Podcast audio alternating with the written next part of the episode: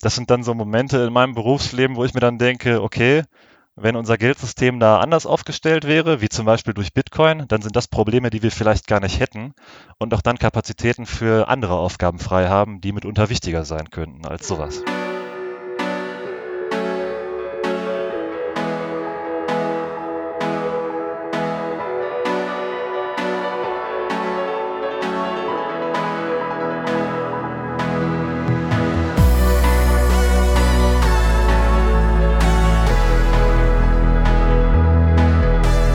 So, meine Freunde, es ist Wochenende und wie ihr wisst, heißt das der Wegzeit. Ähm, mit mir hier heute, wie immer, der Daniel. Guten Morgen. Hallo Fab, guten Morgen. Ja, moin. Ähm, es ist heute die Folge Nummer 41, habe ich recht? Ja, die Folge Nummer 41. Und äh, bei uns ist der Leo. Hi Leo, wie geht's? Moin zusammen. Ich freue mich, dass ich heute hier dabei sein darf. Mir geht's super. Ja, cool. Wir freuen uns, dass du da bist. Und äh, wie immer würden wir äh, schon direkt recht zügig starten. Let's go, würde ich sagen. Daniel, Blockzeit yes. und ab geht's. Ja, Blockzeit ist die 724021 und dann starten wir direkt mal rein. Leo, sehr cool. Wir wissen ja schon ein bisschen was über dich. Du hast uns ja so einen kleinen Text zukommen lassen. Ähm, ich würde sagen, vielleicht teil mal mit den Zuhörern, äh, was, was du noch bereit bist, äh, mit denen mitzuteilen, also mit ihnen zu teilen, was du auch mit uns schon geteilt hast vielleicht und äh, vielleicht auch noch mehr darüber ja. hinaus, bevor wir dann in den Bitcoin-Weg eintauchen. Ja, sehr gerne. Und zwar bin ich 26 Jahre alt und vom Typ her so ein Mensch, der sich gerne fit hält und gut und gerne Sport treibt. Das ist mir sehr wichtig. Und ich lasse mich auf so Abenteuer ein wie Marathonläufe und so Hindernisläufe. Also da habe cool. ich sehr viel Spaß dran. Und auch da gibt es interessanterweise direkt auch schon so Parallelen zu Bitcoin, denn wenn man ist auch Marathon ein Abenteuer. läuft. ja, genau, genau. Ist definitiv sehr abenteuerlich und wenn man sich dann auf sowas lange vorbereitet und da Schmerzen in Kauf nimmt und durch viele Höhen und Tiefen geht und dann am Ende doch ans Ziel kommt, dann ist das immer eine super Sache und äh, macht auf jeden Fall viel Spaß. Auf sowas lasse ich mich immer wieder sehr gerne ein. Sehr und cool. ja, beruflich auch sehr abenteuerlich unterwegs, denn ich bin bei der Kriminalpolizei. Oh. Uh. Genauer gesagt auf einer sogenannten Kriminalwache. Das ist ähm, in vielen Bundesländern auch bekannt als Kriminaldauerdienst. Das ist im Grunde genommen eine Dienststelle, die 24-7 besetzt ist, Kriminalfälle löst, bearbeitet, aufnimmt, genau. Und ja, es ist ein sehr vielfältiges Aufgabengebiet. Also ähm, ich komme da in Kontakt mit Todesermittlungen nach ungeklärter Todesursache, nach Unfallgeschehen, ähm, mhm. Suizidfälle beispielsweise auch. Heftig. Mhm. Oder auch ähm, ja, Spurensicherung nach Einbrüchen oder Brandermittlungen, wenn es irgendwo gebrannt hat und von Brandstiftung auszugehen ist. Ähm, Vermisstenfälle oder auch Sexualdelikte. Es ist wirklich ein sehr breit gefächertes Aufgabenfeld. Und, ähm, Was machst du da genau dann? Äh, also du, du analysierst dann die, die Unterlagen und äh, kommst dann da zu Schlussfolgerungen oder wie muss ich mir das vorstellen? Ja, es geht im Wesentlichen so um die Aufnahme des äh, Tatortes, um dann ah, zu okay. gucken, also was bei, bei Todesfällen dafür oder dagegen sprechen könnte, dass ein Fremdverschulden vorliegen könnte oder auch nicht. Ähm, ja, oder bei, bei Einbrüchen dann, dass äh, alle Spuren so dokumentiert und gesichert werden, ähm, so wie man das auch manchmal im Fernsehen sieht mit Rußpulver, dass so Fingerspuren gesichert werden äh, oder aber vielleicht DNA-Spuren, Schuhspuren, alles Mögliche. Es ist jedes Mal was anderes. Also man muss immer sehr genau gucken, was man da hat. Und äh, Don't Trust, Verify ist da auch so ein bisschen das Motto, weil man immer auch dann nochmal einen zweiten Blick riskieren muss, um sich zu vergewissern, dass es sich nicht doch im Nachgang anders vielleicht dargestellt hat oder da ähm, ja vielleicht mehr hintersteckt. Mhm. Genau. Das ist so mein täglich Brot quasi. Es klingt, es klingt so ein bisschen so, als, als äh, wärst du so ein bisschen so wie beim, beim CIS. Das äh, könnte man vielleicht vergleichen, auch wenn das natürlich dann oftmals recht äh, unrealistisch ist. Aber ähm, ja, es ist eben vieles dabei und ich glaube, viele Leute haben das auch gar nicht so auf dem Schirm, was da so im Hintergrund teilweise so abläuft. Ähm, ja, jetzt fragt man sich natürlich, wie ein Polizist zu Bitcoin kommt. Mhm. Und äh, gut, Bitcoin ist am Ende für alle da und man sagt auch, die Polizei ist irgendwo ein Querschnitt der Gesellschaft. Mhm. Und naja, bei mir waren es im Wesentlichen drei Berührungspunkte. Also ich glaube, den allerersten Berührungspunkt hatte ich schon 2013, 2014 so. Das war allerdings early. nur so. Ja, das war sehr früh, das stimmt. Allerdings bin ich da noch nicht entsprechend irgendwie eingestiegen, sondern hatte nur mal so am Rande mitgekriegt, ähm, mhm. dass äh, auch WikiLeaks irgendwie sich über Bitcoin finanziert, weil die sich ja auch Feinde gemacht haben und irgendwie aber ein Zahlungssystem brauchten, um da entsprechend unabhängig sein zu können. Aber das verlief dann auch wieder im Sande und dann habe ich mir da auch nichts weiter bei gedacht und dann auch über Jahre hinweg nicht mehr damit beschäftigt. Mhm. Und dann war es ja so, dass 2017, 2018 wieder so ein Bullrun losging, kann man ja sagen. Ja, genau. 16, 17 war es, glaube ich, oder? Ja, war 16 17, auf 17? Ja. Ah, Ende 17. Nee, es war 17 auf 18. 17 auf 18. Okay, okay. Ja, und da hatte das auf jeden Fall auch wieder eine Rolle gespielt in der Öffentlichkeit. Ich glaube auch so in den Medien wurde ab und zu über Bitcoin berichtet und dann habe ich mir das auch mal so angeguckt. Aber ich hatte so rückblickend den Eindruck, es war damals auch noch nicht so zugänglich. Also es gab im deutschsprachigen Raum noch nicht so viel Material und ich glaube auch im englischsprachigen Raum noch nicht so, ja, Bitcoin-Standard kam ja auch erst später. Ich brauche dann immer so Lesestoff zu sowas mhm. und das gab es halt noch nicht. Faszinierend fand ich es trotzdem. Ähm, aber auch da, ähm, also Bitcoin ist irgendwie unter so einer dicken Eisschicht, die man erstmal so freikratzen muss. Und auch damals dachte ich mir dann, ja, das äh, kann mal so ein Ding in der Zukunft sein, aber ich habe es dann auch wieder links liegen lassen und bin da nicht groß eingestiegen. Kurze Rückfrage zu, den, ähm, zu dem Lesen. Ähm, ich meine, zu der Zeit, ich glaube, da gab es schon relativ viel Material auf Englisch, aber auf Deutsch tatsächlich noch nichts. Ja. Würdest du sagen, das war eher ein Sprachthema, ja. das, du, das du nicht zum Lesen gefunden hast?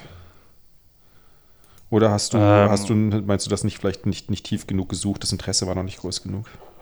Das Interesse war noch nicht gut genug und das, was ich so gelesen hatte, das beschränkte sich auch eher so auf äh, Online-Artikel, wo mal so beiläufig erklärt wird, wie Bitcoin funktioniert oder was das ist. Mhm. Und ähm, YouTube ist da ja auch dann immer eine Quelle so, um sich Informationen zu beschaffen. Und es gab auch noch nicht so viele YouTuber, die Bitcoin so umfassend erklärt haben, wie das vielleicht heute mit äh, Blocktrainer oder so der Fall ist. Das war damals, glaube ich, tatsächlich auch im englischen Bereich noch nicht so krass. Ähm, das stimmt schon. Also da gab es schon einige, die Content produziert haben.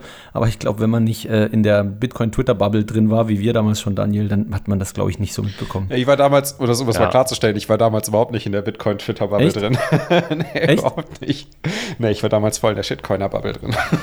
ach so, ja, das meine ich, aber also das, das war ja damals äh, als, als neu reinkommender war das für ein Jahr eins. Ähm, äh, und das ja. meine ich. Also wenn man da nicht zufällig drin, drin rumgesurft ist, dann, dann hat man da irgendwie, ist man auch gar nicht auf irgendwelche Content Creator getroffen. Äh, das stimmt, glaube ich. Ja, da hast du recht, ja. ja. das ist noch nicht so viel gewesen. Also man muss, glaube ich, schon sehr gezielt danach suchen und ähm, so viel Muße habe ich damals dann auch noch nicht aufbringen können, um da dann so einzusteigen. Und mhm. aber naja, ist ja auch nicht schlimm. Es findet sich dann ja mit der Zeit immer irgendwie. Okay, und das, das bedeutet, du hast du, äh, im, im, Prinzip, das war der zweite Strike, oder? Und alle, ja. alle guten Dinge sind drei. Was, was ist dann, oder wann war dann der Berührungspunkt, wo du, wo du wirklich gesagt hast, oh, okay, das ist interessant und vielleicht auch noch interessant, äh, was ist da in der Zwischenzeit, wie hast du dich da entwickelt? Also ging es da beruflich jetzt schon los oder wie, wie war das äh, parallel gesehen?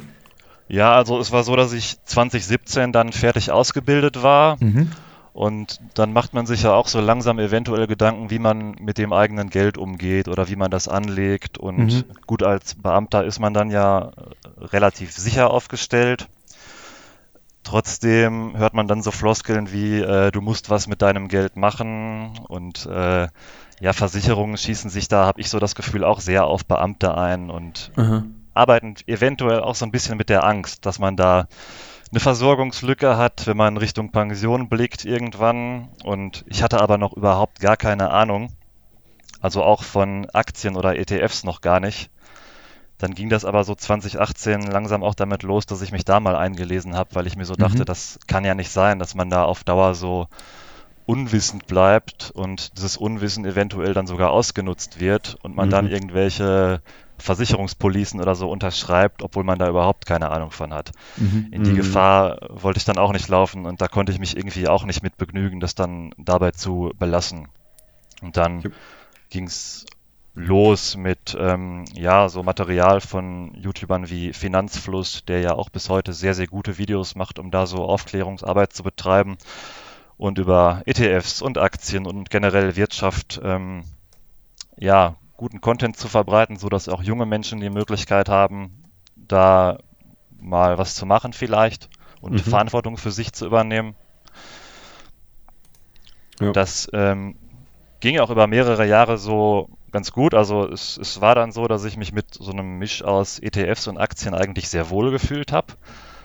Und dann auch dachte, ja, so, so kann es weitergehen. So bin ich für die Zukunft ganz gut aufgestellt und mache quasi nebenher was, ohne mich ausschließlich darauf verlassen zu müssen, dass ähm, ich als Beamter da ähm, dauerhaft versorgt werde.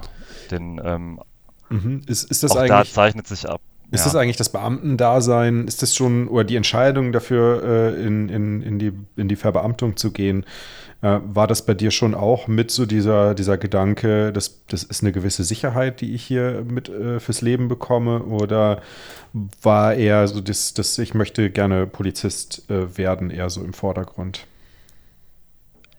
Äh, eher letzteres, weil es nun mal ein abwechslungsreicher, spannender Beruf ist, aber das Argument, dass es auch eine gewisse Sicherheit bietet, das kann man natürlich nie ganz ausklammern. Mhm. Und das ist dann so ein Gesamtpaket gewesen, was dann letztendlich auch dazu geführt hat, dass ich in die Richtung gegangen bin.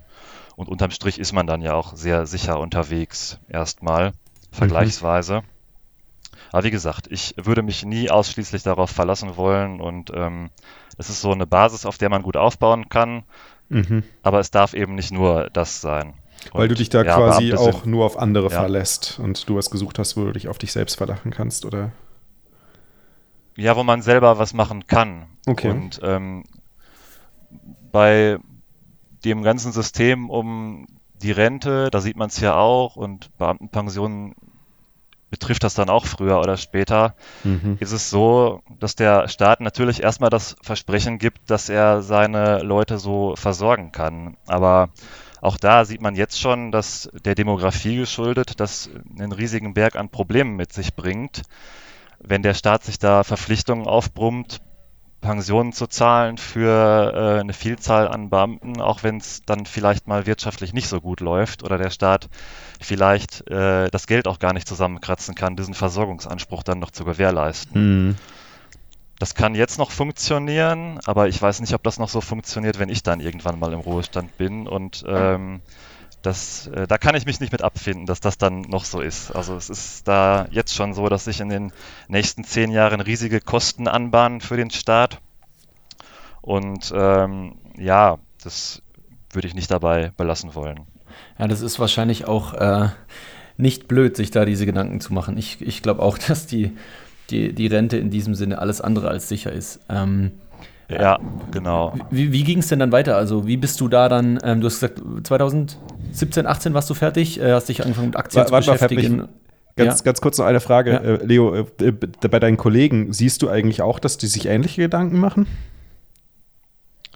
Äh, ja, zum Teil, aber es ist ähm, oft eher konservativ veranlagt. Also ich habe so den Eindruck, dass da die allermeisten Kolleginnen und Kollegen doch sehr darauf aus sind, dann eine eigene Immobilie zu besitzen. Ach, Immobilie, okay. Mhm. Versicherung, aber mit Aktien, das ist schon ein schwieriges Thema und Bitcoin ist dann vergleichsweise sehr exotisch.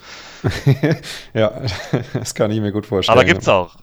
Gibt es ja. auch. Also einen Kollegen konnte ich dafür auch begeistern. Das hat schon so ein bisschen gefruchtet. Aber cool. ähm, wie gesagt, sehr, sehr konservativ alles. Schwierig, da das Eis zu durchbrechen. Und man muss ja auch immer sehr, sehr weit ausholen, um dann genauer darzulegen, warum Bitcoin eventuell da eine Lösung sein mhm. könnte. Aber manch einer lässt sich drauf ein und wenn jemand Lust hat, dann spreche ich da auch drüber, aber ich reibe es jetzt auch nicht jedem unter die Nase, weil dann ja, ähm, irgendwann nervst du es zu viel. Ja. ja. genau, und das will ich eben nicht. Genau. Sorry, Fab, jetzt kannst du weitermachen mit äh, den nächsten Schritten. Ah, alles gut. Ähm, äh, ist, ist, noch lustig, oder? Weil wahrscheinlich in so 10, 20 Jahren ist Bitcoin dann das absolut konservativste äh, Investment und dann musst, musst du den, mhm. musst du sie wahrscheinlich davon überzeugen, gegebenenfalls in Unternehmen zu investieren, wenn sie irgendwie äh, Bitcoin outperformen möchten. Ja, genau. Das könnte passieren. Genau. Ähm, ja, äh, es wird ich, ich passieren, nur, hallo? Äh, ich wollte eigentlich nur darauf ja, äh, hinaus, wie es dann, dann weiterging, ähm, Richtung äh, 2020, 2021, wo du, glaube ich, äh, gesagt hast, dass du dann wirklich so reingefallen bist. Ähm, wie hat sich das angebahnt? Ja, also ähm, das ging bis zur dieser ganzen Corona-Krise so weiter mhm. und äh, bis dahin habe ich dann auch öfters was äh, zu Bitcoin auch wieder gelesen, aber ich habe das immer so belächelt und ich dachte so, ach, das ist doch der letzte Quatsch und mhm. das ist doch eh bald tot oder das geht auf Null, ähm, da steckt kein richtiger Wert dahinter, bis hin zu so Sachen wie Bitcoin ist Rattengift, hat Warren Buffett ja irgendwann auch mal gesagt. Ich war zu sehr auf Aktien Squared. fixiert, als dass ich mir hätte. Ja, ich war zu sehr auf Aktien fixiert, als dass ich mir hätte vorstellen könnte, dass da irgendwie mehr hintersteckt. Und ähm, dann war ja auch dieser Corona-Crash. Es war aber eine mhm. wertvolle Erfahrung zu sehen, was dann mit einem passiert, wenn auf mal alles rot ist im Depot und alles nach unten geht auf Talfahrt. Ja. Hat mich aber dahingehend kalt gelassen, weil ich mir dann auch dachte, ja, dann kannst du ja wieder zu günstigen Kursen dich einkaufen. Und das war ja auch so. Äh, ich habe da aber noch nicht die cool. Zusammenhänge gesehen zu, ähm, ja, dass dann Geld in Umlauf gebracht wird und alles auf Pump weiterläuft. Mhm. Also rein intuitiv und, richtig gehandelt oder die richtigen Gedanken gehabt, obwohl du es noch nicht verstanden hast. Ja, das ist ja immer das, was so auch so gepredigt wird, ne? dass dann ähm, man da den Long Run im Blick haben muss und mhm. wenn es dann mal nach unten geht, man das auch mal aussitzen können muss. Ja, sowas. Aber ähm, bei Bitcoin dachte ich dann, als diese Crash-Situation kam auch, äh, yo, jetzt ist der Tag gekommen, jetzt ist Bitcoin tot. Corona hat äh, Bitcoin gekillt, so ungefähr. Und dann war es aber so, man guckt ja dann sehr auf den Kurs nur, das holt ja viele auch rein, das ist ja nicht von der Hand zu ja, weisen. Absolut. Dass der Kurs dann weiter stieg und ich so dachte, okay, das gibt's ja immer noch. aber ich dachte, das ist tot. Also das kann ja gar nicht sein, dass der Kurs steigt obwohl ich davon ausgegangen bin, dass das schon längst äh, durch ist, das Thema. War das dann so im, im äh, Mai, Juni wahrscheinlich, ne? Genau, da ging es ja irgendwie dann auch weiter. Der Crash, der ja. war ja dann im März und äh, ja, dann, der, der, Kurs wollte nicht aufhören zu steigen quasi, so mhm. dass ich dazu gezwungen war, mich damit auch zu beschäftigen und das mal so ein bisschen im Blick zu behalten. und das ging weiter so bis ja, bis in den Herbst im Jahr 2020, wo ich dann zufällig, ja, ich glaube, mir wurde im YouTube-Algorithmus was vom Blocktrainer angezeigt. Sehr cool. Der YouTube-Algo ist der beste Orange-Pillar scheinbar. Ja, in Kombination mit, mit, äh, mit dem Blocktrainer. ja, genau. Genau, und ähm, dann äh, ging das so los. Dann guckt man sich Videos vom, vom Blogtrainer an und ähm, der stellt ja nun auch viel Material zur Verfügung. Mhm. Auch vieles, wo man sich so erstmal einlesen kann, ohne dass man jetzt vielleicht direkt irgendwie ein Buch dazu kauft oder sowas. Und ähm, Finanzfluss hatte dann auch schon ein, zwei gute Bitcoin-Videos. Das war bis dahin so der vertrauteste ähm, Finanzkanal, den ich mir so immer angeguckt hatte. Mhm. Ja, und dann im, im November dachte ich mir so in dem Jahr, okay, ähm, irgendwie gehört Bitcoin vielleicht doch dazu und man muss es vielleicht so mal mit reinnehmen, um auch dahingehend ein bisschen zu diversifizieren. Und ähm, dann war ja auch diese ganze Lockdown-Phase durch den Winter hindurch. Es hat sich eh alles so ein bisschen auf Sparflamme abgespielt, gefühlt. Und ich denke, viele Leute haben sich dann auch die Zeit genommen, sich mit sowas mal zu befassen. Und mhm. so war es bei mir dann eben auch. Dann kam es dazu, dass der Wissensdurst immens anstieg und ich mir dann auch einfach mal Bitcoin-Standard bestellt habe. Oh, aber nochmal kurz für mich zum Verständnis. Das war, das war zu dem Zeitpunkt, als du dann gekauft hast, aber für dich erstmal nur ein, weiteres Investment neben den Aktien, in die du investiert hattest. Also eine Diversifikation. Ja, genau, genau. Okay. Diversifikation, um Bitcoin mal so mit drin zu haben. Ich muss aber auch gestehen, ich habe da auch gedacht, dass es gar nicht nur um Bitcoin geht, sondern generell um Kryptowährungen mhm. und habe das erstmal so versucht, ganzheitlich zu betrachten, was Kryptowährungen überhaupt mhm. dann letztendlich sind. Das hat aber nicht so lange gedauert, bis ich dann eigentlich auch gemerkt habe, dass es nur um Bitcoin geht und der Rest zu vernachlässigen ist, vergleichsweise. Das ist aber dann auch schon relativ schnelle Erkenntnis gewesen. Wie bist du dazu gekommen? Ähm, ja, ich glaube, es lag daran, dass Bitcoin-Standard mich dann sehr früh sehr tief reingeworfen mhm. hat. Und das ist krass, ne, Fab? Das der Bitcoin-Standard macht so viel aus. Ich meine, der könnte ja fast schon sagen, der hat uns beide ja eigentlich auch georange-pillt. Auf jeden Fall. Also mir hat er auch den letzten Schubser gegeben. Es ist äh, schon krass mhm. zu beobachten und zu hören ab und zu. Ja, das freut mich auf jeden Fall sehr. Ja, vor allem auch auf, auf die Shitcoins bezogen. Ne? Also ich meine, auch bei ja. mir ist natürlich so, hat nach dem Bitcoin-Standard eigentlich so, so erst richtig das, das Rattern angefangen äh, mit so, okay, machen diese ganzen Shitcoins eigentlich Sinn? Ja. Ja, das ähm, hat etwas gedauert. Das war dann so im, im Februar, also das ist dann so ungefähr ein Jahr her, dass ich Bitcoin Standard mal gelesen habe. Bis dahin, wie gesagt, viel Infomaterial auf YouTube, ja. sich mal so einlesen. Man guckt sich Videos an. Mhm. Es wurde aber irgendwie immer mehr. Das ist ja auch eine, eine sehr steile Lernkurve, die man dann irgendwie hat. Oh man ja. versucht erstmal so die Grundsätze zu verstehen und dann steigt man vielleicht ein bisschen tiefer ein auf technischer Ebene und guckt, was da alles so möglich ist. Ähm, aber Bitcoin Standard hat wirklich, das war, das hat eingeschlagen wie eine Atombombe im Grunde genommen. Das, das, das ist, äh, ich kann es gar nicht beschreiben. Ich, ich stelle mir gerade dieses, dieses äh, Emoji vor mit dem Atompilz im Kopf drin. so muss sowas wahrscheinlich bei ja. dir ausgesehen, oder? Das äh, kommt sehr, sehr nah dran und das ging dann ja auch mit noch mehr Lesestoff einher. Also ähm, Aprico Media hat da ja gute Vorarbeit geleistet und äh, das ähm, ein Buch nach dem anderen. Ich, das war Druckbetankung quasi mit all den Büchern, die man sich dann nach und nach so reinzieht und ja, man, man tanzt dann ja auf allen Hochzeiten gleichzeitig, weil Bitcoin einen mit so vielen Themenbereichen gleichzeitig mhm. in Berührung bringt. Mhm. Hatte ich so das Gefühl jedenfalls. Ja, das stimmt. Was waren das so für Bücher, die du gelesen hast, alle? Also Bitcoin Standard und dann? Ähm, ja, also ich, interessant fand ich dann äh, Bitcoin verwahren und vererben. Mhm. Ähm, Andreas Antonopoulos hatte ja das Internet des Geldes, das mhm. hatte mir sehr gut gefallen. Und dann bin ich aber auch über so Sachen gestolpert wie ähm, Knut Swanholm, mhm. Souveränität durch Mathematik oder wie es hieß. Genau. Ja, es ist, ich also es ist immer besser, wenn man sich dann nicht nur auf eine Person einschießt, sondern auch bei den Informationen, die man sich selber zuführt, so ein bisschen diversifiziert und äh, sich von allem so ein bisschen was rauspickt. Ja, möglichst viele Perspektiven auf Bitcoin. Das ist halt krass. Du kannst, ich bestimme ich dir voll und ganz zu, weil egal wen du fragst, jeder hat ja ein anderes Bild auf Bitcoin und äh, je mehr, je mehr äh, Content von unterschiedlichen Personen, die du, du dir reinziehst, desto vollständiger wird auch das Bild, was du selbst von Bitcoin hast. Ja, und Bitcoin ist ja im Grunde genommen ein so gigantisches Thema, dass man im Grunde genommen jedes Mal, wenn man sich mit jemandem darüber unterhält, auch nochmal dann eine Perspektive sieht, die ja. man vielleicht selber noch gar nicht gesehen ja, hat. Das genau. finde ich total faszinierend. Oder aber wenn man sich auch mit Leuten darüber unterhält, die dann noch gar keine Ahnung von haben, die vielleicht Kritikpunkte sehen, die man bis dahin noch nicht wahrgenommen hat. Das ist ja auch Das wichtig, ist auch immer super zulässt. interessant, ja, das stimmt. Ja, und ähm, so ging das dann im Grunde genommen das ganze Jahr weiter und ähm, alles andere, also so Aktien, ETFs, das erschien zunehmend uninteressant und hat so gänzlich an Reiz verloren.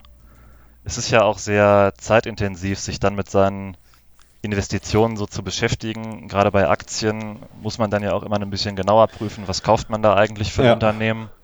Wie entwickelt sich das jetzt? Muss die Earning Calls am besten auch noch anschauen und so weiter. Ne? Ja, und es ist ja auch alles nicht so transparent, dass man als Endverbraucher da immer so 100% durchblicken kann. Also dann aus dem Bauch heraus zu kaufen, ist aber auch eigentlich keine gute Entscheidung. Mm. Sprich, es raubt eigentlich sehr viel Zeit, obwohl man ja eigentlich nur sparen will. Und äh, das. Ähm, Jetzt muss man ja, auf der anderen Seite natürlich sagen, so. Bitcoin raubt natürlich auch unglaublich viel Zeit, wenn du überlegst, wie viel, wie viel Zeit wir reinstecken, Fab, obwohl wir eigentlich nur sparen wollen. aber, aber, natürlich, natürlich im Vergleich ähm, äh, in, in Anführungsstrichen nur äh, initial oder jetzt, äh, weil es halt gerade irgendwie so upcoming ist. Das stimmt. Das irgendwie der, der etablierte Savings-Standard, dann wäre das der absolut krasseste No-Brainer, den es gibt. Da würde man wahrscheinlich in der Grundschule oder ja, in stimmt, der Schule danach ein Buch lesen und dann hat sich die Sache oder so, weiß auch nicht. Ähm, ich, ich würde jetzt ganz kurz äh, mal so ein bisschen vom eigentlichen Plan äh, abweichen, aufgrund dessen, was du uns im, im Vorhinein noch geschrieben hast und auch auf, aufgrund ähm, deines Jobs natürlich. Normal kommt ja jetzt so ein bisschen, äh, wie sah dann der Weg bis hierher aus und so. Wir haben das eigentlich schon recht gut ausgeleuchtet. Ähm, mich würde interessieren, mhm. du hattest auch gesagt, ähm, freie Privatstädte fandest du sehr, sehr interessant. Ähm, ich fände es cool, wenn wir da mal kurz ein paar Minuten eine Abzweigung nehmen und vielleicht da ein bisschen äh, drüber sprechen, wie du dieser Idee begegnet bist, wie du diesen Gedanken findest, ob du dich mit dem anfreunden kannst oder das irgendwie total wahnsinnig findest. Ähm, kannst du da mal ein bisschen drauf eingehen? Ja, genau. Also Free Private Cities bin ich dann auch drüber gestolpert. Ein wahnsinnig interessantes Konzept. Also so per se vorab, das ist ja auch kein Bitcoin-Buch. Mhm. Da geht es ja nur am Rande um, um Bitcoin. Das wird ganz am Ende mal kurz erwähnt und sonst eigentlich gar nicht. Und ich bin dem auch noch sehr kritisch gegenüber. Ich finde es aber interessant, mhm. weil es, naja, sehr utopisch ist und vielleicht Lösungsansätze bieten kann, wenn man freie Privatstädte so mit der jetzigen Gesellschaftsform vergleicht. Mhm. Also mhm. es ist ja, ja, wie fange ich am besten an? Also das, der Grundsatz bei freien Privatstädten ist ja, dass man nicht mehr so den Staat hat, wie man das jetzt kennt, sondern mehr so ein Verhältnis zwischen Dienstleister und Kunde hat, als jemand, der dann eine solche Privatstadt äh, bewohnt. Und jeder im Grunde genommen nur für die Dienstleistung bezahlt, die er auch in Anspruch nehmen möchte. Genau, also es ist, es, es ist natürlich schon irgendwie am Ende eine recht komplexe Sache, oder? Und es kommen, und da diskutieren wir mit dem, mit dem Manu auch immer mal wieder äh, darüber, der ja auch schon bei uns in der Folge war und der mittlerweile den Münzweg-Podcast hat. Ähm, es ist schon eine interessante Thematik, weil es viele Fragen auch aufkommen, oder? Was ist denn, wenn man jetzt, äh, wenn man jetzt damit, wie diese Privatstadt funktioniert, nicht mehr, nicht mehr d'accord ist und man hat da aber ein Haus gebaut und man möchte nicht weg oder so, ne? Also da treten sicher Komplikationen ja, auf. Ja. Ähm, ich finde aber schon auch, dass es sehr, sehr spannendes, sehr, sehr weit durchdachtes Konzept ist. Und ähm, ich meine, natürlich, jetzt da, die meisten von uns wären schon, äh, wären schon wirklich äh, froh, wenn man zumindest mal den Staat verkleinert, ne? also Richtung Minimalstaat geht. Und da muss man ganz klar sagen, das sieht ja auch Hayek so, da ist dann sowas wie, wie äh, die Polizei wahrscheinlich auch das Letzte, ja. das noch bleiben würde. Ne? Das muss man schon so sehen. Und dieses Konzept der freien Privatstädte würde halt selbst das noch ähm, äh, privatisieren. Wie ja ja, wie, sie, siehst du das als gangbare Perspektive oder hast du vielleicht auch irgendwie fundamentale Kritik dran? Oder, oder wie, wie siehst du das selbst als, als äh, Polizist, weil du ja ähm, im, im Prinzip von, von diesem System, wie es jetzt gerade ist, in Anführungsstrichen, ich will nicht mal sagen profitierst, weil du könntest ja auch genauso gut äh, für ja. dasselbe in einer freien Privatstadt angestellt sein. Aber wie, wie ordnest du das ein für dich? Und bist du da vielleicht mehr oder weniger kritisch als jetzt zum Beispiel Kollegen, mit denen du darüber sprichst? Ja, also das ist so ein, so ein Hauptknackpunkt bei den freien Privatstädten, dass man sich im Grunde genommen irgendwo dann doch darauf festlegen muss, welche Mindestdienstleistungen angeboten werden. Mhm. Und ähm, da hätte dann jemand, der total libertär ist, vielleicht sogar schon Probleme mit, weil er selbst bei den Mindestdienstleistungen dann vielleicht Punkte sieht, die er ja dann doch nicht in Anspruch nehmen will. Und dann gibt es ja so Szenarien wie, ähm, ja, da kippt jemand mitten in der Stadt mit einem Herzinfarkt um der bezahlt aber nicht dafür, dass äh, das Rettungswesen irgendwie finanziert wird. Ja, wer wiederbelebt? Äh, wer belebt ihn dann wieder oder so? Und ja, Polizei, Feuerwehr und auch irgendwie so die Justiz sind nach Titus Gebel aber so legt er es da, schon Punkte, die mindestens da sein sollten, einfach um auch eine gewisse, gewisse äh, Sicherheit gewährleisten zu können.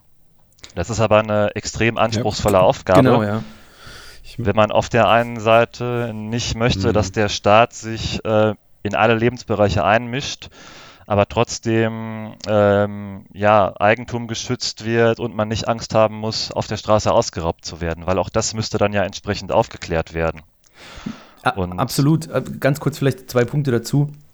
Der eine ja. ist, äh, was ich dann immer interessant finde, auch äh, die Position von Titus Gebel dazu, ist natürlich, dass wenn sich da wirklich um Städte handeln würde, ne, ähm, dass dann natürlich ja. auch ein enormer Wettbewerb herrscht und für die Leute, die du vorgenannt hast, die sagen, ja, nee, ich möchte aber gar nicht, dass es da irgendwie eine Polizei oder einen Rettungsdienst gibt, die natürlich die Option mhm. haben, in Städte zu gehen, in denen sich die Leute sammeln, die das so sehen und so möchten, oder?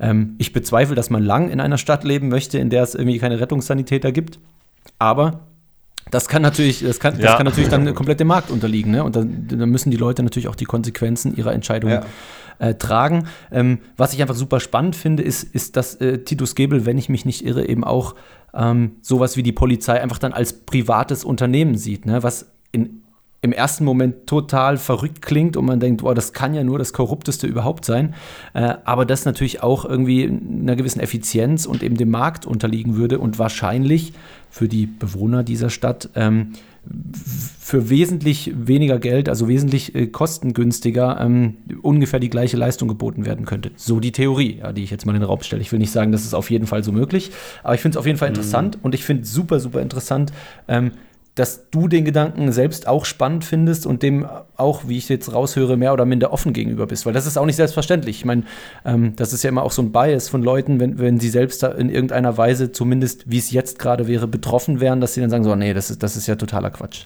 Finde ich schon interessant. Äh, sorry, so andersherum gesagt, äh, wir, wir beobachten es natürlich vor allem auch bei Polizisten, dass dieser, dieser Gang im Kaninchenbau schon sehr attraktiv ist für, für Polizisten, allerdings die Reaktionen darauf sehr unterschiedlich sind und deine, deine Reaktion jetzt eigentlich eher sehr, sehr offen und mhm. sehr, sehr, sagen wir mal, ich möchte das besser verstehen und genauer hineinschauen ist, während wir aber auch oft Situationen erleben oder beziehungsweise Antworten halt erleben, wo halt einfach kommt, so, ja, das kann nie funktionieren, ne? Brauche ich mich gar nicht mit beschäftigen. Das kann gar nicht funktionieren. Das ist Blödsinn. Das untergräbt die Demokratie. Ähm, so einfach kann man es halt auch nicht abstempeln. Ne? Ja. Ne? Ich glaube, wahrscheinlich am Ende liegt es dann irgendwo in der Mitte, die Wahrheit. Aber gerade bei Polizisten finde ich, find ich, find ich sehr faszinierend, dass du da ähm, sehr offen äh, auf, auf dieses Thema zugehst. Ja, also ähm, mit dem Gedanken, dass die Polizei so privatisiert wird, da könnte ich mich jetzt so auch nicht mit anfreunden, weil das einfach ein zu krasser Kontrast mhm. zu dem wäre, was wir jetzt aktuell haben. Mhm. Ähm, man kann aber sehr wohl in Frage stellen, inwiefern ähm, die Polizei auch die Dienstleistung Sicherheit noch gut erfüllen kann, wenn der Staat sich durch seine Ausgaben total verzettelt und vielleicht dann sogar an der Polizei gespart wird. Also der mhm. Verwaltungsapparat, der im öffentlichen Dienst auch so mehr und mehr aufgebläht wird, der behindert ja auch die eigentliche Arbeit, die dann eigentliche Arbeit, mitunter ja. auf der Strecke bleibt oder für viel Frust sorgt. Und ähm, da komme ich immer wieder zu dem Schluss, dass Polizei und Rettungsdienst und Feuerwehr aber eben keine Dienstleistungen sind, wo man dann sparen sollte. Also auf gar keinen Fall. Ja, also vielleicht hast du, hast du mich vorher auch ein bisschen, ein bisschen falsch verstanden. Also ich kann die Skepsis gegenüber dem als private Unternehmung absolut verstehen, keine Frage. Ähm, ich meine nur, dass man eine, eine gleich gute Leistung wahrscheinlich zu besseren Konditionen äh, bekommt für alle Seiten am Ende des Tages wahrscheinlich. Ich würde jetzt mal mutmaßen, ähm, wäre die Polizei eine Art äh, privates Unternehmen, für das man irgendwie monatlich so und so viel Kosten entrichtet, dann ähm, wären wahrscheinlich nicht, ich weiß nicht, ob ihr beiden das Video gesehen habt, äh, etliche Polizisten über irgendwelche öffentlichen Plätze geschickt worden mit Zollstöcken, damit sie abmessen, ob 1,5 Meter zwischen den Leuten sind. Ne? Also so, solche Sachen, oder? Das, ja. Was einfach eine absolute Verschwendung dieser wichtigen, wichtigen Ressource ist. Ähm, das könnte ich mir zum Beispiel nicht vorstellen, wenn, wenn ein Staat, wie wir ihn heute haben, da nicht die Chance hat, irgendwie mitzumischen. Ja, und das wird auch da dann für Frust sorgen, wenn man dann da ja vielleicht Maßnahmen durchsetzt, äh, wo man dann vielleicht selbst auch gar nicht so hintersteht mhm. oder dann zu dem Schluss kommt, dass das ein Bereich ist, wo der Staat sich eher rauszuhalten hat. Ja, das ist halt schwierig, weil äh, Sicherheit auch so ein, das hängt so ein bisschen davon ab, welches Sicherheitsbedürfnis der Mensch an sich hat und mhm. man ähm, kann das ganz weit runterbrechen und dann sehr auf Eigenverantwortung setzen man kann aber auf der anderen Seite auch darauf vertrauen, dass der Staat das für einen löst. Und, aber wenn man dann das so weit runterbrechen würde, dass jeder auf Eigenverantwortung setzt, dann dann, ja, ich kann es mir kaum vorstellen, dass es dann nicht doch irgendwie eine neutrale Instanz gibt, die da dazwischen geht, weil es will auch wahrscheinlich nicht jeder selber mit einer Knarre rumlaufen und irgendwie selber sein Hab und Gut verteidigen müssen. Verstehe ich und, und, und, und ich, äh, ich glaube auch nicht, dass diese, dass diese Instanz, dass die meisten Leute sagen würden, sie möchten diese Instanz gar nicht haben. Ich, ich, ich glaube ja. nur, und das ist reine These. Ja, aber sind wir ja. auch mal ganz ehrlich, es geht ja auch gar nicht nur ums Eigentum dabei, sondern es, wir brauch, es braucht auch immer Regeln irgendwie, um gemeinsam miteinander in, auf, auf engem Raum miteinander leben zu können, sei es genau. halt einfach irgendwie Straßenverkehrsregeln, ja, ne? genau. ähm, die natürlich auch irgendwie aufgesetzt werden müssen. Und ich glaube, selbst in der freien, freien Privatstadt ist es auch super wichtig, dass es dort eine Gewaltenteilung gibt. Es muss irgendwie einen Mechanismus geben, der die Gesetzgebung vorgibt. Und dieser Gesetzgebung, die darf natürlich nicht von einem privaten Unternehmen irgendwie stattfinden, sondern es muss ja irgendwie im, in einem gemeinschaftlichen Sinne sozusagen stattfinden, diese Gesetzgebung, dass sie im Sinne der Bürger sind und dass von möglichst vielen Bürgern diese Gesetze Gesetze auch supported werden. Und klar, wenn ich natürlich sage, irgendwie, ich bin in der Minderheit und mir passt das hier nicht, dann muss ich halt in eine andere Stadt gehen. Aber das ist ja das Schöne genau. im freien Wettbewerb bei solchen freien Privatstädten oder, oder von kleinen Staaten.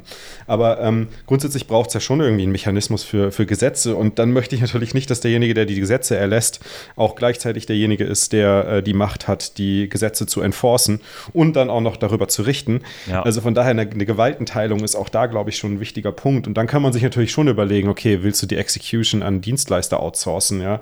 Das kann man natürlich dann überlegen, dass du sagst, okay, ich habe halt, du hast halt keine, keine eigene Polizei in dem Sinne, sondern beauftragst halt Dienstleister damit, das umzusetzen, was quasi ähm, durch die Gesetzgebung äh, Genau, weil, weil, was man natürlich äh, immer im Hinterkopf behalten muss, ist, irgendwie eine, eine private Polizei hat natürlich nicht irgendwie das Recht zu machen, was sie, was sie wollen. Ne? Also das sind dann nicht irgendwie Leute, die mit ja. Knarren durch die Straßen laufen und Leute über den Haufen schießen und sagen, haha, wir sind die private Polizei. Ja? Das geht natürlich nicht. Ja, genau.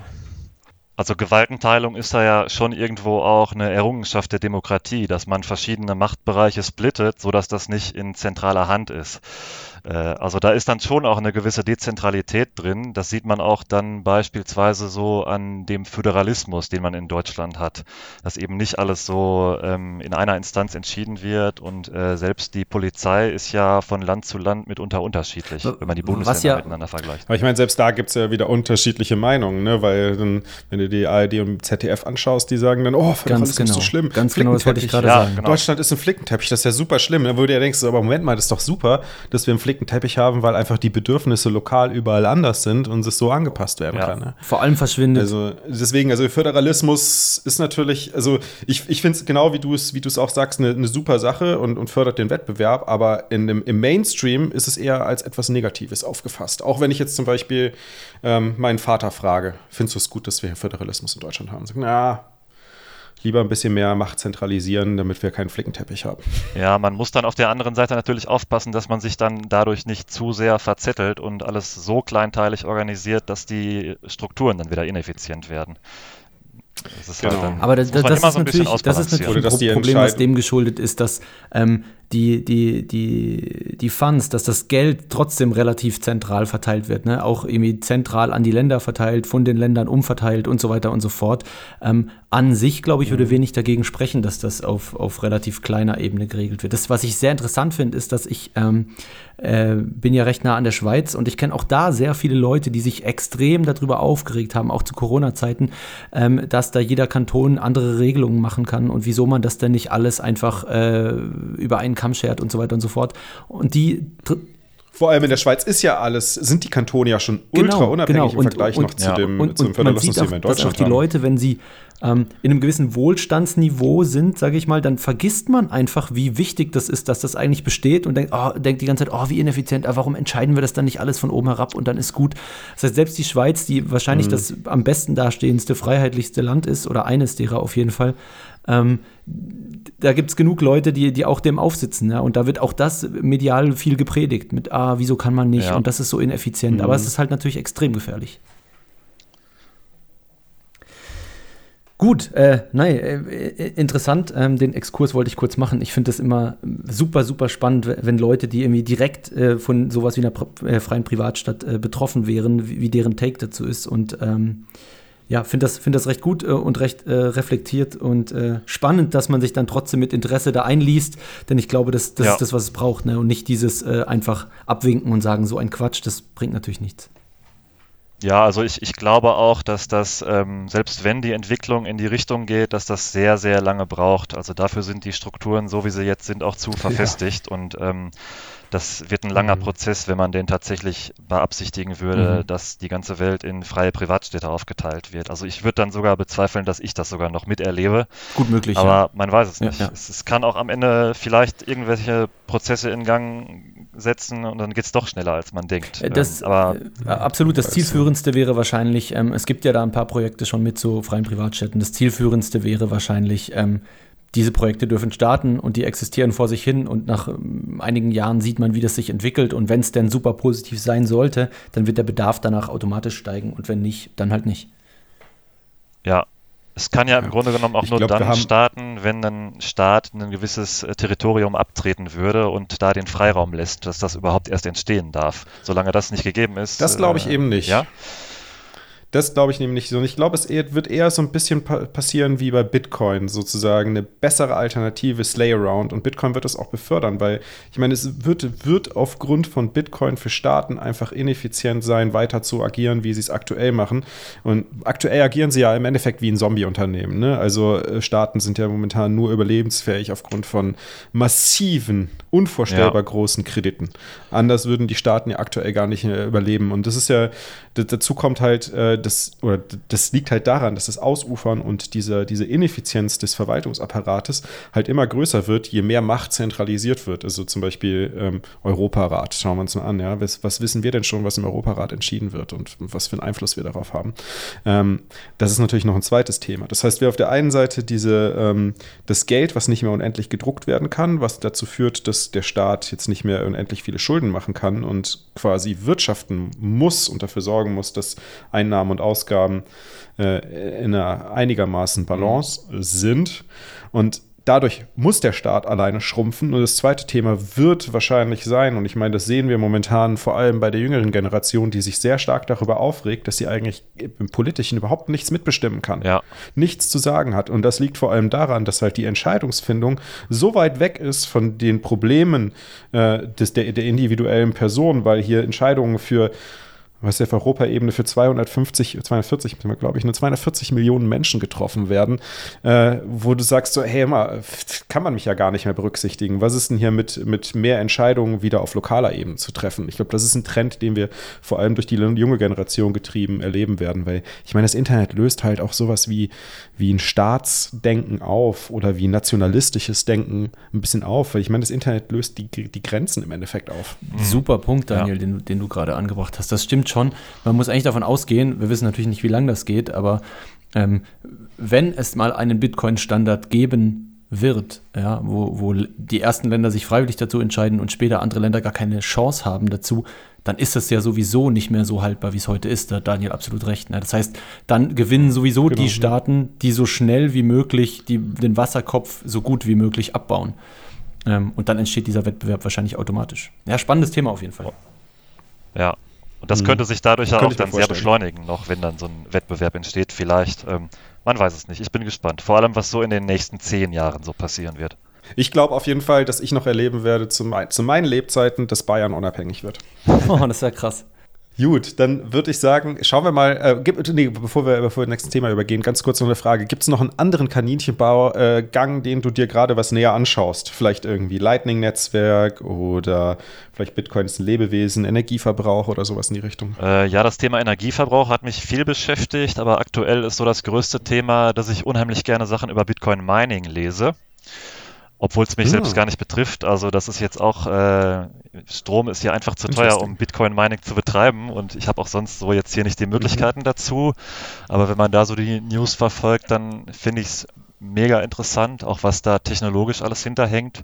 Und ähm, ja, ich habe mittlerweile auch eine eigene Full Node laufen und will da auch mit Lightning mal noch ein bisschen nice. mehr äh, rumexperimentieren. Da bin ich noch nicht so tief drin. Äh, das ist ja auch nochmal ein gigantisches Thema für sich, aber das, ähm, da kann man dann technisch noch mehr einsteigen und äh, da freue ich mich auch noch drauf. Da mal so nach und nach, aber das hat Zeit. Ja, Lightning zu verstehen ist auf jeden Fall ein, ein Riesenthema und sicherlich nochmal, ich würde sagen, fünfmal bis zehnmal komplexer als Bitcoin zu verstehen. Ja. Aber äh, man muss es ja nicht verstehen, um es nutzen zu können. Das ist das Gute. Ja, genau. Also. äh, das ist das, ich meine, Note aufsetzen, Channels verwalten und managen ist absolut lobenswert. Äh, aber für alle, die jetzt äh, sagen, boah, das ist mir eine Nummer zu hart, ladet euch einfach Breeze runter und macht am besten eure erste Lightning-Transaktion direkt, indem ihr euch diesen Podcast in Breeze anhört und dann uns ein paar Satz schickt. Genau. Das geht nämlich direkt über Podcasting 2.0 ja, so die erste eigene Lightning-Zahlung mal ausprobiert zu haben und so, das ist äh, schon ganz cool. Also das kann ich auch definitiv nur weiterempfehlen, ja. dass man dann da mal irgendwie den Zahlungsmechanismus nutzt und ähm, ja, wie gesagt, Riesenthema. Das kommt auch noch, das ist auf jeden Fall ein Gang des Kaninchenbaus, der noch ansteht. Und wie viel ich dann draus mache, wird man sehen, aber es ist auf jeden Fall auch eine Spielwiese, da technisch äh, noch was machen zu können, ja. Dann lasst uns mal eins, äh, äh, eins weiterziehen, eine weitere Frage abhaken. Und zwar, ähm, ja, das Bild bis heute haben wir gezeichnet. Wir haben besprochen, wo du so unterwegs bist und mit was du dich so beschäftigt hast. Ähm, wie siehst du denn Bitcoin sich so die nächsten fünf bis zehn Jahre dementsprechend weiterentwickeln? Also vielleicht auch mal jetzt mal abgesehen von diesem Punkt, was bedeutet das für Staaten und so, sondern vielleicht eher so ein bisschen, was heißt das für das Individuum, für die Gesellschaft und, und siehst du dich selbst irgendwo da eine Rolle einnehmen? Oder ist einfach äh, Bitcoin wie bei unserem letzten Gast für dich einfach das Sparvehikel, mit dem du dich zwar intensiv beschäftigst, aber das einfach nur Werte transportieren soll? Also ich glaube, dass es vor allem in den nächsten Jahren mehr und mehr dazu kommen wird, dass ähm, Leute verstehen werden, dass man in Bitcoin sparen kann quasi. Mhm. Seine geleistete Energie, Zeit bzw. Arbeit. Da sehe ich die größte Chance drin und äh, parallel dazu ein immenses Wachstum vom Lightning-Netzwerk als äh, Zahlungssystem. Das ist aber, glaube ich, erstmal so die nachrangigere Baustelle. Mhm. Also einfach, dass äh, Bitcoin so als ähm, sicheres Spartool betrachtet wird, das, da sehe ich am meisten Potenzial erstmal. Und alle anderen Baustellen bzw. Bausteine, wie, wie Geld funktioniert und welche Voraussetzungen oder Eigenschaften Geld erfüllen muss, das kann eigentlich nur ähm, der Reihe nach passieren. Mhm. Und ja, wenn es dann vielleicht dazu kommt, dass auch äh, Firmen Bitcoin als Wertanlage sehen oder dann vielleicht sogar auch Staaten, dann ist das schon mal so ein. Du meinst noch mehr, weil es, es, passiert ja schon, aber du meinst noch mehr in einem größeren Umfang. Ja, noch mehr und die Ereignisse überschlagen sich ja quasi. Also wenn man so die News seit Beginn diesen Jahres verfolgt, dann ist das ja voll mit Ankündigungen, äh, welche mhm. Firmen und Börsen und so jetzt was mit Bitcoin anbieten wollen und wie viel in Mining investiert wird. Das ist schon Wahnsinn. Und äh, auch da, mhm. allein dieses Jahr wird sich da noch viel tun und ich glaube nicht, dass da jetzt schon irgendwie der Bitcoin-Standard oder so erreicht wird, auch in fünf Jahren noch nicht. Aber ich glaube, es werden mehr und mehr Leute verstehen, dass es nicht weggehen wird und dass das ein sehr starker Kontrast zu unserem bisherigen Verständnis von ähm, dem ganzen Finanzwesen ist. Ja. Mhm. Planst du ähm, dich da auch irgendwie zu beteiligen, also vielleicht sogar beruflich irgendwie dieses Verständnis von Bitcoin voranzutreiben oder ähm, vielleicht auch hobbymäßig und, und was sind so die, die äh, oder wie würdest du es angehen, was für Materialien würdest du verwenden, welche Ressourcen? Also beruflich hatte ich bisher tatsächlich noch überhaupt keine Berührungspunkte zu Bitcoin, bis auf, dass ich mit mhm. Kollegen mal so drüber gesprochen hatte. Ähm, Wie auch noch keinen kein Fall gehabt, wo irgendwie mal jemand betrogen wurde mit Bitcoin oder irgendwie gesagt hat, hier, ich habe meinen, keine Ahnung, jemand hat meinen Private Key geklaut oder sowas. Noch gar nee, nichts. Noch gar nichts. Ich glaube aber, dass das noch kommen wird.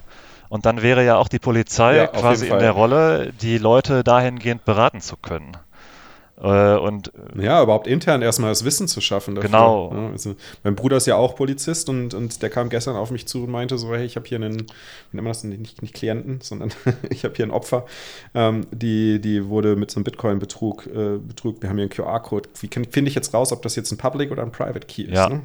Das ist so eine simple Frage einfach nur, die, die natürlich, ich meine, das natürlich jetzt bei ihm, so natürlich sagen, er hat natürlich schon irgendwie ein bisschen tieferes Wissen über Bitcoin, aber wenn jetzt ein Polizist so gar keine Ahnung hat, der könnte ja überhaupt nichts mit den Informationen anfangen. Also das Wissen ist da auch in der breiten Masse definitiv noch nicht angekommen. Es gibt bestimmt Dienststellen, die da tiefer eingestiegen sind. Das geht ja auch mit dem ganzen IT-Kram einher. Und ähm, mhm. andererseits ist Digitalisierung im öffentlichen Dienst auch immer so eine Sache. Äh, da muss aber was passieren. Die Zeit braucht. Da, da wird auch was passieren. Ähm, ja, wenn ich darauf angesprochen werde von Kollegen, dann habe ich Spaß dran, dahingehend Aufklärungsarbeit zu leisten und ähm, auch wenn man dann weit ausholen muss natürlich. Ob mich das mhm. beruflich irgendwie nach vorne bringt, das, das weiß ich nicht. Ich hätte da, denke ich, schon auch Spaß dran irgendwie. Ansonsten reicht mir das aber, wenn ich so in meinem privaten Umfeld äh, Freunde, Familie, Kollegen ähm, darüber informieren kann. Und äh, ja, ich, ich bin da sehr offen, was da noch so kommt. Aber es ist nicht so, dass ich mir da jetzt ganz konkrete Ziele mit Bitcoin gesetzt habe. Wenn dich jetzt jemand nach, von deinen Freunden nach Bitcoin fragt und sagt, hey, was, was kannst du mir empfehlen, dass ich mal einen guten Einstieg kriege? Was, was empfiehlst du denn meistens? Das, das Buch äh, Bitcoin entdecken, da habe ich ganz gute Erfahrungen mitgemacht. Das habe ich mehrfach verschenkt jetzt. Und ja, das, weil es einfach so eine, eine Grundlage bietet, erstmal so rein technisch das zu verstehen. Und wenn die Leute diese Grundlagen verstanden haben, dann kann man auch ein bisschen weiter ausholen. Das ist so der beste Einstieg bisher gewesen. Interessant. Hast du auch schon Human B empfohlen? Äh, ja, tatsächlich auch. Aber das ist äh, wahrscheinlich ein bisschen viel ja. auf einmal dann für Leute, die noch gar keine Berührung mit Bitcoin ah, haben. Okay, interessant. Also, ja. War das das Feedback, was du bekommen hast oder deine Vermutung? Das war das Feedback, was ich bekommen hatte. Also da muss man schon ein ah, bisschen okay, mehr Bock drauf haben oder schon ein bisschen was zu Bitcoin gelesen haben. Human Bee ist dann so ein, so ein Kaltstart von 0 auf 100. Das Gefühl hatte ich auch, ne? sonst ist es zu krass. Dann denkt man gleich sofort, äh, die sind ja total ein verrückt. zu krass alle. dann für manche. Okay. Also der Film ist spitze, ja, aber gut. wenn man dann da in der ersten oder zweiten Szene Gigi im grünen Anzug sieht, dann, dann weiß ich nicht, ob das die Leute so abholt. Ich finde es total klasse, aber es spricht halt, glaube ich, Leute nicht direkt an, die da überhaupt keine Berührungspunkte mit hatten. Vor allem direkt mit dem, mit dem Satz, äh, also es nur Verrückte glauben ja daran, dass Bitcoin gewinnen wird. Ja. Ich gehöre zu diesen Verrückten. Ja, genau. so geil. Aber wie, wie, soll ich das den anderen erklären, wenn ich hier im grünen Anzug durch die Gegend hüpfe? Es ist einfach so geil. Ja. Okay, und auch da muss man dann natürlich immer gucken, wie holt man die Leute ab. Jeder hat da seinen eigenen Einstieg. Ja. Ähm, ich ähm, muss dann immer erst so ein bisschen überlegen, was da so passen könnte. Wenn mhm. ich jetzt einen Kollegen habe, der sich vielleicht irgendwie auch für Wirtschaft oder so interessiert, dann könnte Bitcoin Standard eine gute Wahl sein. Wenn jemand da technisch irgendwie versiert ist, dann braucht er was Technisches. Mhm. Und das ist sehr individuell. Da muss man dann so auf den Einzelnen eingehen und schauen, was da dann eben am besten Das haben so wir tatsächlich, also Daniel und ich beschäftigen uns ja so ein bisschen damit, wie man die Leute da reinstoßen kann. Und das ist bisher auch so unsere Erkenntnis, dass jeder jeder einen anderen äh, Triggerpunkt hat, äh, der, der für ihn passt. Mhm. Sollte dir mal das kleine Bitcoin-Buch von uns über den Weg laufen, ähm, wäre ich sehr dankbar um eine Einschätzung deinerseits, ob du, ob du denkst, äh, das trifft auch eine Nische und, und welche das wäre. Das, ja, das, das habe ich tatsächlich auch schon gelesen. Ja? Ah, cool. Und, und ja. ich, ich habe es jetzt selber noch nicht weiterempfohlen oder irgendwie weiter verschenkt oder sowas, aber ich glaube, dass das äh, vielleicht sogar noch besser ist als Bitcoin entdecken, weil das mehr so einen Rundumschlag bietet. Weniger und auch diese ja. Problematik mit ähm, Zensurresistenz von Bitcoin mhm. und als Inflationsschutz so besser darlegt. Mhm. Okay. Mhm. Ich glaube, das würde ich sogar künftig eher noch nehmen als Bitcoin entdecken. Okay, interessant. Ja, das, das ja, war cool. tatsächlich auch meine, meine Überlegung. Ich glaube, Bitcoin entdecken war, ist ein super Einsteigerbuch, aber für einen gewissen Typus Mensch. Ich glaube, das musst du äh, technisch Interessierten und äh, Ingenieuren und äh, ich weiß nicht wem noch äh, vorlegen. Ähm, aber das andere ist eher so ein bisschen ein gesellschaftlicher Rundumschlag. Das war eben auch mein Gedanke. Ähm, aber ja. das bestätigt das in dem Fall. Cool. Mhm. Ähm, dann, dann sind wir eigentlich auch schon soweit. Äh, und und könnten zur letzten Frage übergehen. Daniel, hast du noch was? Oder, oder Leo, möchtest du noch über irgendwas anderes sprechen? Ja, mich, mich, mich würde noch interessieren, so was, was ist denn so der Triggerpunkt bei Polizisten, wo du sagen würdest, dass, dass damit habe ich irgendwie die meisten bisher oder die meisten Kollegen Orange pillen können? Mm, ja, also es ist bisher tatsächlich nur ein Kollege, den ich da so mit an Bord holen konnte quasi, aber ähm, mhm. der hat jetzt auch eine Hardware-Wallet und stackt. Nice. Ich ähm, sehe am meisten Potenzial darin, wenn man den Kollegen erklärt, dass das ähm, ja irgendwo auch ein Stück weit die Weiterentwicklung des Geldes ist und eine Möglichkeit ist, Geld zu, zu sparen und eine gewisse Beständigkeit da auch ähm, kaufen zu können. Und wenn der Groschen fällt, dass das eine sichere Anlage sein kann und Beamte ja von Natur aus ein hohes Sicherheitsbedürfnis haben, dann mhm. könnte ich mir vorstellen, okay. dass es auch da gelingt, dann das Eis zu brechen und der ein oder andere Kollege oder die Kollegin dann da vielleicht die Möglichkeit sieht, so für die Zukunft auch vorzusorgen. Ein guter ja, Point. Nee, ja. das ist ein guter Punkt. Das, das, das hatte ich, das war auch so meine Vermutung. Die Schwierigkeit wird wahrscheinlich nur sein, wenn, wenn sie dann auf dem Bitcoin-Preischart schauen, äh, daraus irgendwie eine Stabilität und Sicherheit interpretieren zu können. Jo, ja, ja. Dann so ein bisschen der nächste schwierige Schritt sein, sie dazu zu bringen. Genau, wenn das nächste Mal der Kurs dann einbricht, dann kann man sich direkt wieder die nächsten äh, Sprüche anhören, warum das denn schon wieder so crasht genau. oder so. Das ist, äh, und es ist halt auch ein krasser Kontrast, wenn das ähm, sonst äh, Leute sind, die äh, auf Immobilien Immobilien eingeschossen sind oder Bausparverträge oder was auch immer, dann, dann muss man mhm, schon sehr weit klar. ausholen. Aber ich, ich glaube, es wird nach und nach gelingen und äh, ich habe da einfach Spaß dran, die Aufklärung da zu leisten in dem Bereich. Super. Ja, dann äh, lass uns mal wissen, äh, was ist Bitcoin für dich? Ja, also für mich ist Bitcoin definitiv ein disruptiver Rundumschlag, weil es sehr viel auf einmal verändern wird im Laufe der Zeit. Und mhm. es ist ein Kontrastmittel. Bitcoin ist ein unheimliches Kontrastmittel, vor allem so, wenn man in meinem Beruf unterwegs ist, dann kommt man auch mit vielen Problemen, die die Menschen haben, so in Kontakt, mit viel Leid und auch Kriminalität und da sehe ich in Bitcoin dann langfristig mhm. einen unheimlich positiven Ausblick in die Zukunft und das gibt mir auch äh, sehr viel Hoffnung irgendwo. Das ist Bitcoin für mich. Oh, sehr interessant. Meinst du, meinst du Kontrastmittel Punkt, ja. äh, auch im Sinne von, dass es ähm, Bullshit aufdeckt? Äh, ja, definitiv. Also vor allem, wenn man das dann so mit dem bestehenden Geldsystem vergleicht, mhm. wie, wie irrsinnig das dann teilweise ist. Also auch im beruflichen Kontext mhm. zum Beispiel. Ähm, es gibt Leute, die sprengen Geldautomaten. Das ist als Bitcoiner völlig unverständlich, dass Leute für Fiat Geld Geldautomaten springen. das stimmt, ja. Oh, geil. Da wird unheimlich viel Leid angerichtet, es zieht viel Arbeit nach mhm. sich mhm. und völlig bekloppt, dass oh, Leute ja. das für bedrucktes Papier machen. Und das ist, finde ich, ein krasser Kontrast, wo ich mir dann so denke, wie kann das denn sein? Das ist ja völlig bekloppt und was wir auch für einen Aufwand betreiben müssen, das Geld so quasi über diesen umständlichen Weg zur Verfügung zu stellen und auch zu sichern. Und ähm, das sind mhm. dann so Momente in meinem Berufsleben, wo ich mir dann denke, okay, wenn unser Geldsystem da anders aufgestellt wäre, wie zum Beispiel durch Bitcoin, dann sind das Probleme, die wir vielleicht gar nicht hätten und auch dann Kapazitäten für andere Aufgaben frei haben, die mitunter wichtiger sein könnten als sowas. Ja, äh, wieder eine sehr neue Perspektive auf, auf Bitcoin hier bekommen. Äh, wobei ich muss sagen, das Kontrastmittel, das erinnert mich auch so ein bisschen an den Spiegel. Äh, mit dem hält ein Spiegel vor, das ist ja Kontrastmittel. Mhm. Bitcoin macht sozusagen die, den Kontrast sichtbarer. Ähm, geht so ein bisschen in eine ähnliche Richtung, finde ich sehr ja. cool. Äh, ja, und wenn ihr das auch gut fandet, dann hinterlasst uns eine Bewertung äh, in eurem Podcast-Player. Und äh, oder beziehungsweise, wenn ihr es eh schon gemacht habt, alles cool. Ich glaube, wir sind mittlerweile der, der meistbewertetste und bestbewertetste deutschsprachige Bitcoin-Podcast. Äh, also vielen Dank dafür. Aber deswegen, äh, wir haben es ja in der letzten Folge schon mal angefangen und werden das jetzt auch die nächsten Monate immer wieder mal ein bisschen pushen. Wenn ihr das für wertvoll gehalten habt, dass die Konversation hier und da einen Mehrwert für euch rausgezogen habt, dann gebt doch was zurück. Äh, einfach Value for Value verwenden. Äh, das läuft dann über Lightning. Ich habe es eben schon erwähnt, Breeze Wallet runterladen, dort könnt ihr euch auch den Podcast anhören oder es gibt auch andere Podcast-Player, in denen Lightning schon integriert ist und dann könnt ihr einfach, wenn ihr irgendwie eine Stelle findet, die cool ist oder wenn ihr sagt, hey, das war grundsätzlich eine gute Folge, einfach dort per ähm, Boost-Button dem Fab und mir ein paar Satz schicken. Und das gilt natürlich auch für die ganzen anderen 21 Folgen. Äh, wenn, ihr, wenn ihr einen Boost schickt, dann gehen die Satoshi Satoshis immer an die Moderatoren der jeweiligen Sendung.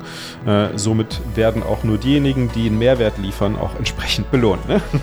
Das ist ja Value for Value. Also, fandet ihr es cool? Gebt uns, gebt uns ein paar Satz.